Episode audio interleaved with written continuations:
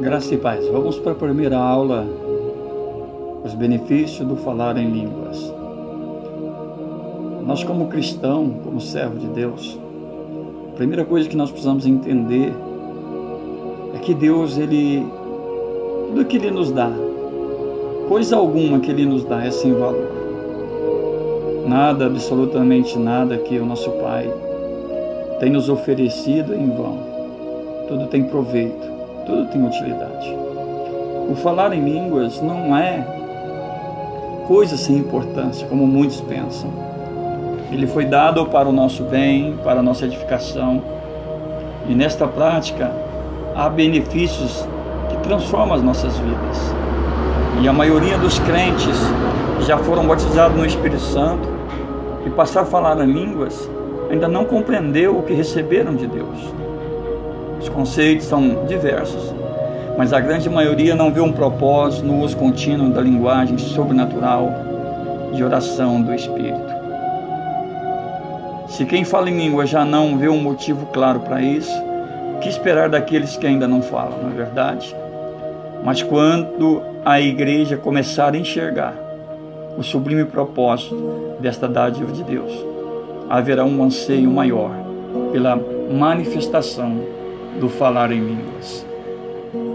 Já é tempo, irmãos, de compreendermos que, mediante o uso da língua, podemos enriquecer a nossa vida espiritual, edificando a nós mesmos.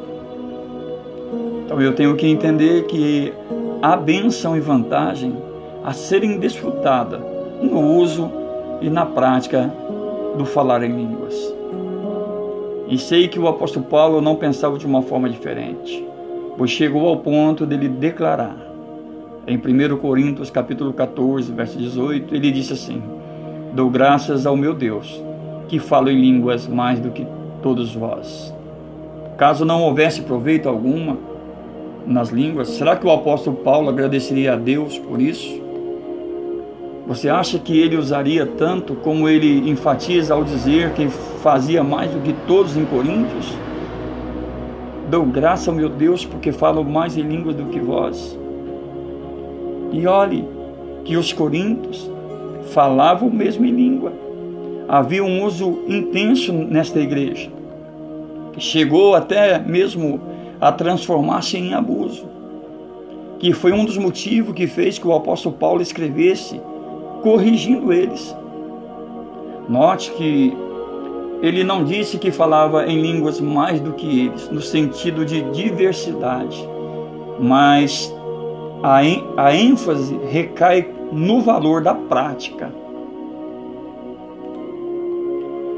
O que claramente aponta para a quantia, a quantia de tempo que ele investia nesta atividade. E por agradecer a Deus por gastar tanto tempo em falar em línguas, está implícito que Paulo descobrira uma mina de ouro, uma fonte de poder de edificação, como ele mesmo afirmou, o que fala em línguas edifica a si mesmo. 1 Coríntios, capítulo 14, verso 4.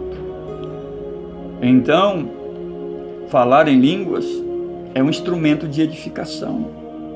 Quando eu falo de edificação, eu falo de edificar. E edificar é construir, é fazer crescer, é levantar algo. Do ponto de vista espiritual, a edificação significa crescimento, fala de construir algo mais sobre o alicerce da fé em Jesus Cristo.